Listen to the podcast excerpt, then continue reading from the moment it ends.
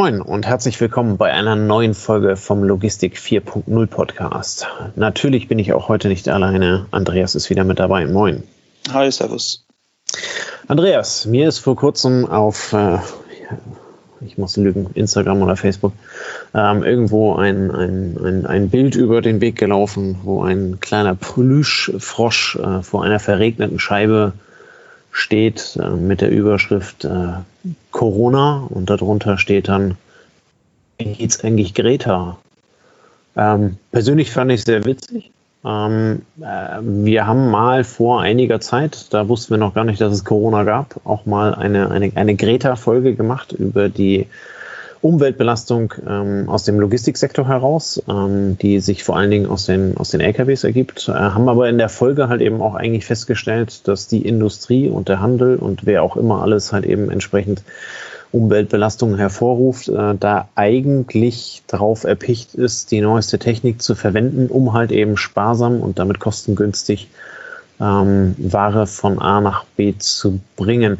Ähm, heute wollen wir mal ein wenig ein Update dazu geben. Ähm, ich weiß nicht, ob dir vielleicht so ein, so ein äh, Chart schon mal über den Weg gelaufen ist, aber ähm, es gibt im Internet doch immer mal wieder ähm, Aufzeichnungen, wie sich beispielsweise der Verkehr, die äh, Stausituation oder vor allem auch der Flugverkehr äh, vor Corona verhielten und wie sich also während der Lockdown-Zeiten äh, diese ja, diese Verkehrsströme ähm, verhalten haben, dass man also über Peking auf einmal wieder den Himmel sieht, ähm, dass äh, sich Delfine im Mittelmeer wieder ansiedeln und gesehen werden. Ähm, all solche Themen. Wie ist deine Einschätzung? Ähm, spielt dieses Thema ähm, Luftverschmutzung, CO2 aktuell eine große Rolle? Und ähm, zweite Frage, wie wird sich das deiner Meinung nach in der Zukunft ähm, entwickeln? Also gefühlt ist es momentan natürlich in den Hintergrund getreten. Ne? Wenn du dir die großen Online-Portale anguckst, der Tageszeitung, sei es jetzt Spiegel Online, sei es jetzt die Zeit, ähm, guckst du auch international, da findest du natürlich erstmal sieben Schlagzeilen zum Thema Corona und dann irgendwo ganz unten kommt eventuell nochmal die gleiche Frage, die du gerade gestellt hattest. Interessiert uns das als Gesellschaft jetzt noch mit dem CO2-Abdruck? Oder es kommt ein Hinweis, ähm, hey, das ist doch gerade wie ein Experiment auf globaler Ebene, was wir tun. Da kann man sicher als Wissenschaftler auch viele Erkenntnisse daraus ziehen. Was passiert denn, wenn wir XYZ in gewissen Ländern sein lassen? Ähm, ich, ich kann aber eigentlich, oder ich will eigentlich nur darauf verweisen, was wir beim Thema Elektromobilität und Logistik damals, glaube ich, ein bisschen erörtert hatten, dass diese Vorgaben zur CO2-Reduktion ähm, in den Pariser Verträgen hießen sie, glaube ich, ähm, ganz klar mittlerweile definiert sind oder relativ klar definiert sind, zumindest die Reduktion, die sich die verschiedenen ähm, Länder vornehmen, ähm, auch die EU vornimmt mit ihren Ländern. Und dass das doch relativ handfeste Geschichten sind, die auch mit nicht allzu langem Vorlauf, auch wenn sich lange anhört, ne, 2025 hört sich erstmal weit weg an, aber wenn du die Investitionszyklen eines Schiffsmotors oder eines LKWs, LKW-Motors anguckst und der läuft halt dann 10, 15, 20 Jahre, dann ist es eigentlich mittelfristig, dass wir das CO2-Thema ähm, reduzieren, dass wir CO2 reduzieren müssen. Und gefühlt kann das jetzt ähm, eine Riesenchance sein. Es kann eine Chance sein, sowohl das Thema jetzt ähm, so zu spielen, dass es sehr zielführend gemeinsam mit Konjunkturprogrammen ähm, umgesetzt wird. Es kann eine Chance sein, wie immer in der Politik, dass man eine Notsituation nutzt, um irgendwas Unliebsames ein bisschen zu verstecken oder abzuschwächen. Ähm, wir als Menschheit kommen wir da, glaube ich, nicht außen rum. Man sieht ja jetzt auch, dass es eventuell positive Effekte hat, wenn der CO2 Abdruck geringer wird oder wie du auch sagst, ne? ich meine, der Delfin jetzt im Bosporus oder so, das, das ist eher so ein emotionales Bild. Ähm, aber, aber was gerade passiert, deckt, also das, das, wirkt sich ja noch weiter aus und das, wir hatten es in der letzten Folge so ganz kurz angeteasert, ähm, die Finanzmärkte, die Börsen reagieren auf diese Vorkommnisse und dann geht die große oder geht eine große Gesellschaftsdiskussion los, auch jetzt im Lockdown, ne, wenn wir Hätten wir vor sechs Monaten gesagt, es wird eine Zeit geben, da sitzen wir acht Wochen zu Hause und es ist fast jeden Tag wie Sonntag. Jetzt übertreibe ich mal ein bisschen. Ähm, jetzt sind wir nicht im Automotive-Bereich, machen keine Kurzarbeit, also es ist nicht jeder Tag wie Sonntag. Aber das, was jetzt gerade passiert, war ja vor einem halben Jahr noch Zukunftsvision. Ne? Ja. Dass das mal so in drei, vier Jahren sein könnte. Und jetzt ist es so, dass wir von zu Hause arbeiten teilweise, dass wir ähm, eben nicht mehr mit dem Flugzeug von A nach B innerhalb Deutschlands, innerhalb Europas fliegen, auch nicht mit der Bahn. Wir überlegen uns überhaupt noch, uns zu bewegen oder ob wir uns das nicht sparen können und über Teams einfach oder über Skype oder über Zoom oder über irgendwas ähm, uns unterhalten und austauschen. Ähm, und von daher glaube ich, ähm, das passt schon auch in das CO2-Bild. Also muss ich denn wirklich nach Stockholm fliegen, um eine PowerPoint-Präsentation anzugucken? Oder muss ich denn tatsächlich, um jetzt ein Lieferantengespräch zu führen von eineinhalb Stunden, mich ähm, mehrere hundert Kilometer durch die Republik bewegen? Ähm, das wird zumindest in Frage gestellt im Moment. Ne? Das heißt ja nicht, dass eine schwere Vertragsverhandlung immer online erfolgreich sein muss. Das, glaube ich, hat seine Grenzen, vor allem wenn es dann darum geht, das Zwischenmenschliche da noch mitspielen zu lassen. Ähm, aber zumindest wird es jetzt immer einen Verweis geben auf die jetzige Zeit, wo man sagt, also damals haben wir uns doch auch nicht hier vier Tage durch die Gegend bewegt, damit wir uns dann einen halben Tag zusammengesetzt haben. Und ähm, das findet ja gerade auf allen Ebenen statt. Ne? Eine Messe ist ja auch nichts anderes. Bei einer Messe, der Logimat, weiß nicht, wie viele Besucher da jetzt geplant waren, aber wenn es 20, 40.000 sind und du misst den Fußabdruck von 20, 40.000 Besuchern einer Messe, und dann überlegt sich der Messebesucher eventuell, ja, was hätte ich mir angeguckt, was hätte mich interessiert. Eigentlich war es nur eine Vor ein Vortrag. Dann wird es in Zukunft immer ähm, die Frage geben, muss ich wirklich? Und dieses muss ich wirklich geht aus der physischen Bewegung einer Einzelperson vielleicht dann auch Richtung Supply Chain, wie in der letzten Folge. Ja, muss ich wirklich ähm, in Südargentinien produzieren oder kann ich, wenn dann das CO2-Thema dazu führt, dass mein Transport auch teurer wird, führt es dann dazu, dass doch wieder mehr kurze Strecken angestrebt werden. Also ich will jetzt nicht sagen, der Nationalstaat wieder, America First, ne, das sehe ich nicht. Aber ähm, dass zumindest das in die Überlegung einfließt. Und alle diese Überlegungen, fahre ich jetzt irgendwo hin, lasse ich dort produzieren oder kürzere Distanz produzieren, muss ich so und so viel Energie in die Hand nehmen, um das und das zu bewegen? Hat es wirklich so einen Effekt, wie ich mir das erhoffe? Ähm, das sind ja alles Überlegungen, die nur CO2 reduzierend stattfinden. Und von mhm. daher schätze ich mal, dass wir uns, dass wir uns das Thema CO2 ähm, jetzt im Moment wird es ein Stück ausgeblendet und die nächsten Wochen und Monate vermutlich auch noch.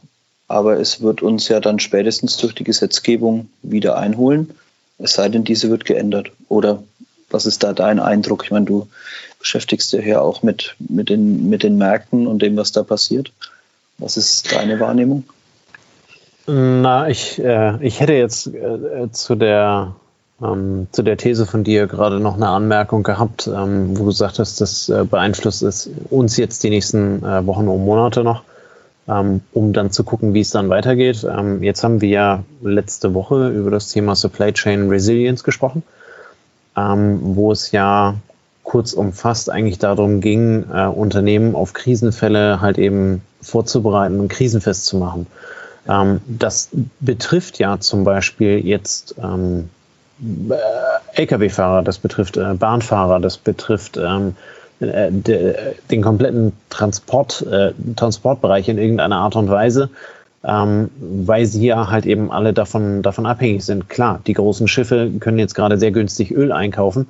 Problem ist halt eben nur, dass sie unter Umständen in Europa nicht abgefertigt werden und vielleicht halt eben auch gerade gar nicht so der fürchterlich große Bedarf da ist. Ne?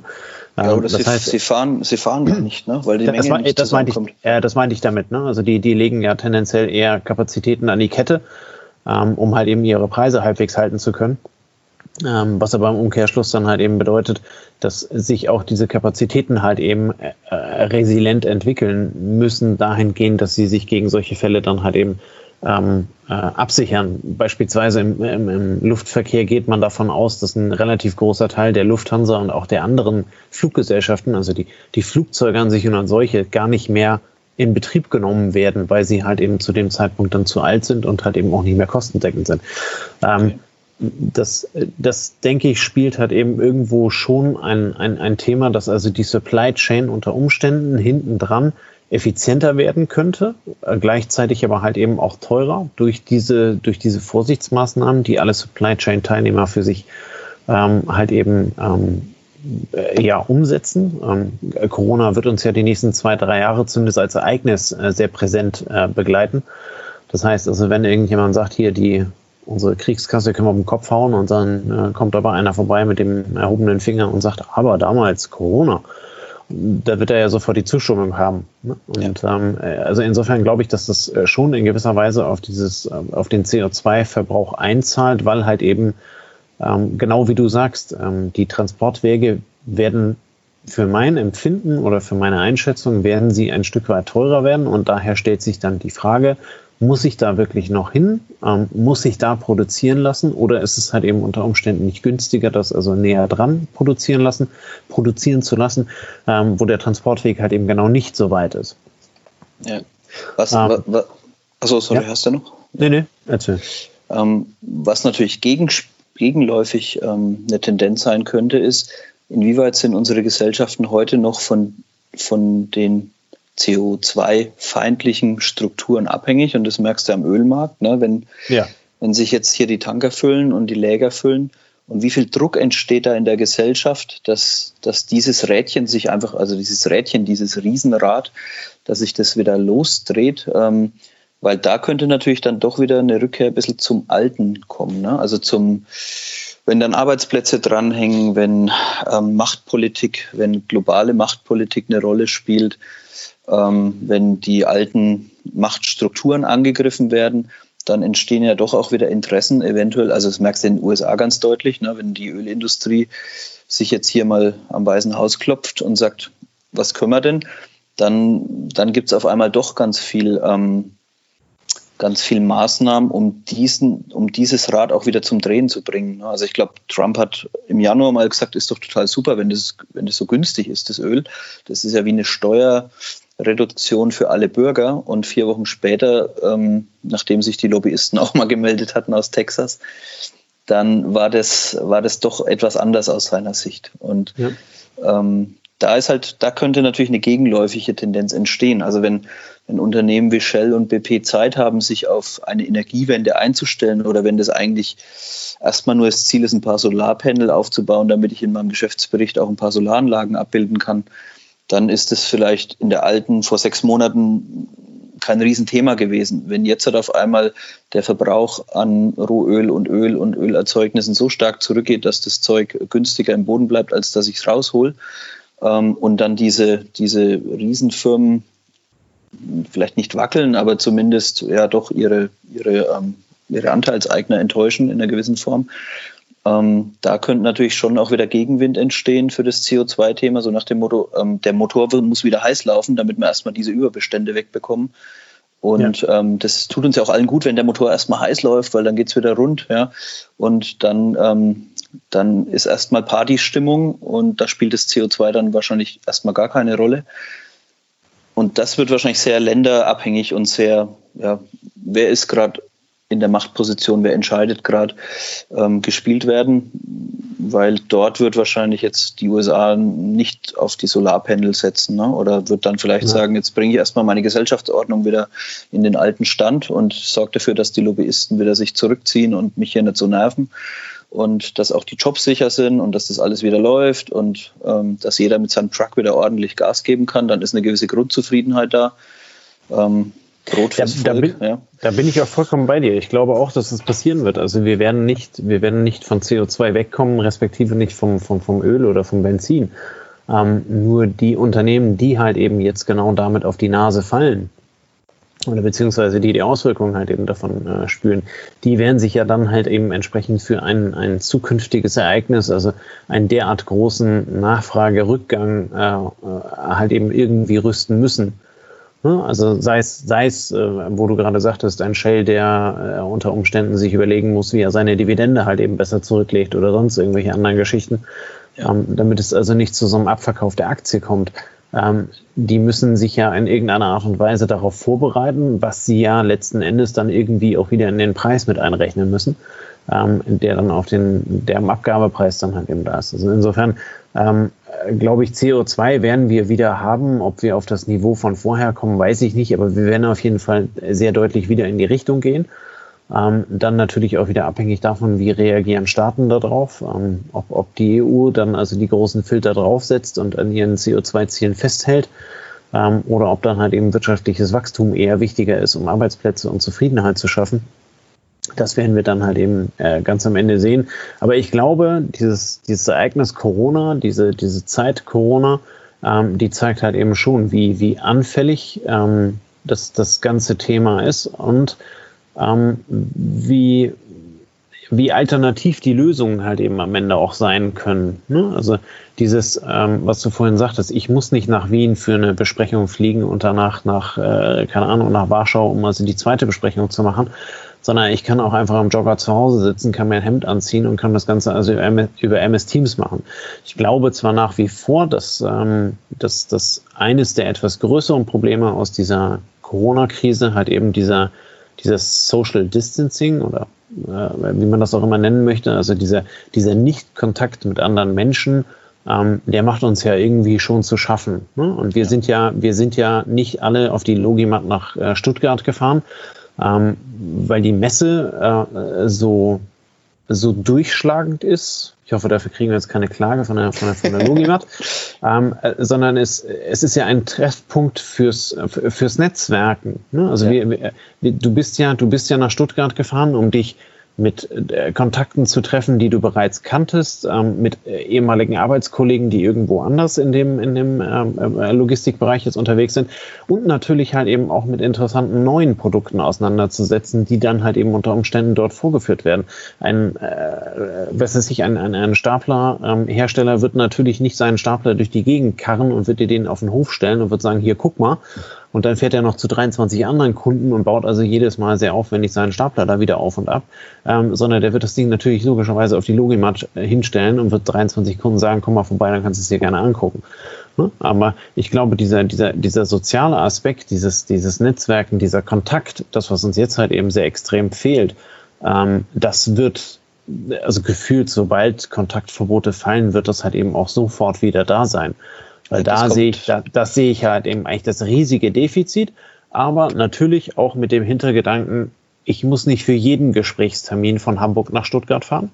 Ich muss nicht für jedes Treffen irgendwo hinfliegen, ähm, sondern wenn ich nur die Hälfte der Treffen mache und wir uns alle zwei Wochen sehen und die andere Woche sitze ich also zu Hause und wir machen die Termine so, ähm, dann spart es ja am Ende äh, CO2 mit dem Bewusstsein darum, dass ich ja eigentlich unter Umständen sogar auch noch effizienter bin, ne? weil ich halt eben ja. keine Reisezeiten habe.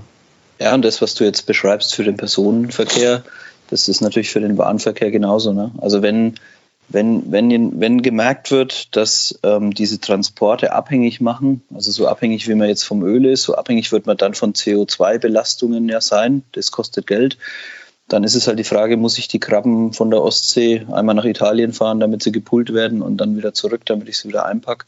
Sie und, werden in ähm, Marokko gepult. oder in Marokko, ja. Also die, ähm, wir haben eine Richtung optimiert, ähm, die eben den Transport wie wert, fast wertloses Gut betrachtet. Also eine ziemlich geringe Anteiligkeit zu dem, was dann am Ende vom Kunden bezahlt wird. Und der, der CO2, das, die CO2-Thematik wird also wird dann, wenn sie wieder gezogen wird und wie gesagt, es ist ja gesetzlich irgendwo verankert. Also vermutlich, vermutlich vom zeitlichen Ablauf her ist es so, die nächsten ein, zwei Jahre wird es vermutlich ein bisschen zurückgestellt, schätze ich fast, ne, weil es den Leuten wichtiger ist, die Konjunktur wieder zum Laufen zu bringen und dort ähm, den Motor wieder anzuwerfen und diese, diese Mängel irgendwo wieder auf langfristige Sicht bearbeitbar zu machen und nicht zu einer Notsituation werden zu lassen. Ne? Also dass man sagt, ähm, die Länder, die am Öl hängen, also Russland vorneweg, wenn du denen, wenn du denen da das schaffst, dass, wenn du das schaffst, dass sie da vom Öl her keine Einnahmen mehr haben, dann entstehen ja wieder andere Konflikte und dann wird es ja. erstmal, im ersten Moment gilt es ja erstmal die Konflikte ähm, zu entschärfen, so kann man sagen. Ne? Und wenn das dann ein, zwei Jahre dauert, dann ist okay, aber dann kommen die mittelfristige und langfristige Betrachtung und das ist das, was du sagst. Da wird dann ähm, diese Erfahrungszeit, die jetzt hat gerade stattfindet, mit einfließen. Und wer dann strategisch clever handelt, der berücksichtigt das so, dass er eben dieses zukünftige Ziel, den Energieverbrauch zu reduzieren, das steckt ja hinter dem CO2-Fußabdruck, dass er das eben entsprechend mitspielt. Ja. Und ja. Na, ganz, ganz, am Ende, ganz am Ende ist es halt eben eigentlich auch eine riesige Chance. Ne? Ähm, ja. wenn, wenn, du, wenn du schaust, unsere, unsere Wirtschaft wird gemäß der Wirtschaftsweisen halt eben um irgendwie, keine Ahnung, fünf bis sieben Prozent dieses Jahr schlechter aussteigen. Ähm, das heißt ja, entsprechend ist, der, ist die Nachfrage halt eben um sieben Prozent geringer. Das heißt also, der, der Catch-up-Effekt der, der, der, ähm, der Ölförderer, der Erdölriesen, ähm, der, der muss ja nur sieben Prozent weniger machen, ne? um dann halt eben auf dem Niveau halt eben in irgendeiner Art und Weise zu sein. Das bedeutet aber halt eben mit anlaufender Konjunktur ähm, ist natürlich dann eine Nachfrage wieder da, wie auch immer die sich dann halt eben über die Welt verteilt. Aber über dieses Bewusstsein, ähm, die CO2-Ziele sind festgeschrieben. Ähm, an der Stelle kann man sagen, die EU ist daher auch ein eher langsamer Apparat. Ähm, das heißt also, dieses dann also zu ändern, wird uns wahrscheinlich oder wird, wird, wird, ähm, äh, wird dem CO2 Verbrauch tendenziell halt eben auch eher in die Karten spielen, weil es halt eben nicht so schnell geändert wird. Ähm, und dann passiert ja eigentlich, dass die Konjunktur immer weiter anläuft, gleichzeitig aber halt eben die Erkenntnisse aus dieser Corona-Zeit, ich muss nicht fliegen, ich muss nicht äh, oder ich muss nicht so viel fliegen, ich muss nicht so viel reisen, ähm, die führen ja dann dazu, dass wir im Zweifel eigentlich etwas übertrieben formuliert, fast eine über, äh, also eine, eine, eine ja, über, überproportionales Wachstum hinlegen können, weil wir gar nicht so viel Öl brauchen. Ne? Das stimmt. Also ganz, ganz steile These, aber ja, ähm, ich, ich, ja aber es, glaube, es ist schon so, wenn über, wenn über CO2 zwei drei Jahren sind wir, glaube ich, dann da. Ja, wenn über CO2-Verbrauch gesprochen wird, wird der wird schon auch über Lkw-Transporte als Logistiker gesprochen, aber im ersten Moment wird über das Automobil gesprochen, es wird über das Fliegen gesprochen. Und vielleicht kann man auch sagen, ähm, ja gut, wenn jetzt die, wenn einfach die Flugbranche sich verändert, ja, wenn, wenn der Buffett hier seine Anteile verkauft, weil er sagt, das Fliegen wird nicht mehr so, wie es mal war, ähm, dann ist vielleicht das auch ein erster Schritt, die CO2-Ziele zu erfüllen. Und dann muss man vielleicht andere Maßnahmen nicht so groß ausfallen lassen, wie man sie eigentlich vorhatte, als man das Fliegen zum Beispiel jetzt noch so auf dem Schirm hatte und in der Rechnung hatte, wie es jetzt schon nicht mehr stattfindet. Das könnte natürlich ja. auch ein Effekt sein. Ja. Ja, der, der, der Buffett hat alle seine, seine Beteiligung an Fluggesellschaften verkauft. Okay. Ähm, und alle, alle Fluggesellschaften hängen weltweit mehr oder weniger am Fliegenfänger. Ne? Also ähm, das betrifft die ja in letzter Konsequenz halt eben auch entsprechend äh, stark. Ne? Dass da also ich glaube, bei, der Lufthansa sind das 98 Prozent des Geschäfts, die wegbrechen, weil halt eben die Flüge gar nicht durchgeführt werden dürfen. Ja, wirkt, wirkt ein bisschen wie, wie der Hindenburg, ähm, als die Hindenburg in Flammen aufgegangen ist. Ne? Das hat, ja. heute siehst du auch noch mal viel Zeppeline am Himmel. Und ähm, da ist interessant, was zurückkommt, was staatlich gefördert zurückkommt, was sich die Gesellschaft da leisten möchte und ja. wo das Flugzeug dann tatsächlich noch eine oder wieder eine Daseinsberechtigung bekommt. Ja, jetzt würde ich es nicht abschreiben. Die Deutschen sind die, die, die weltweit mit die fleißigsten Urlauber und sie werden vermutlich nicht auf die Malediven und auf Peru oder sonst was verzichten. Da wollen die Leute schon auch wieder hin. Also ja. ich, ich sehe es nicht so, dass wir jetzt das Flugzeug begraben müssen, aber vielleicht. Nein, das nicht, aber es, ja. aber es wird Jahre dauern, bis die Branche sich halt eben von den Einschnitten jetzt halt eben entsprechend erholt hat. Ja, und es wird teurer werden und dadurch wird es doch wieder weniger werden. Ne? Es wird ja. halt kein so ein Massengut mehr. Also für, 78, für 78 Euro nach Malle fliegen, das dauert wieder ein bisschen, bis ja. das kommt. Ja. Richtig. Das stimmt, ja. Fein. Ähm, brechen wir an der Stelle mal ab. Die Folge wird gerade immer länger und länger. Ja. Ähm, wir, wir sehen ja, dass wir damals äh, für uns was losgetreten haben, über das wir heute neu diskutieren können. Und ich glaube, das Thema werden wir auch in zwei, drei Monaten nochmal auffassen und dann also neu bewerten können. Ähm, mal schauen, wie weit es dann mit der Konjunktur ist. Ähm, es ist aber sicherlich, ähm, äh, das Öl ist äh, ein, ein, ein Wirtschaftsfaktor, der auch wieder groß an Bedeutung gewinnen wird ähm, sobald die Konjunktur halt eben dann auch wieder Fuß fasst und es losgeht. Ähm, egal in welchem Erholungsszenario wir sind, äh, das Öl wird immer eine Rolle spielen. Ähm, und dann, ja, schauen wir einfach mal, wo wir in zwei, drei Monaten stehen. Und äh, wenn es passt, äh, fassen wir das Thema einfach nochmal auf und diskutieren an der Stelle einfach weiter. Jo. In diesem Sinne wünschen wir euch ein schönes Wochenende. Ähm, genießt das Wetter, ähm, genießt die freie Zeit und wünschen euch einen starken Wochenanfang in die nächste Woche. Bis dann. Ciao, ciao. Servus.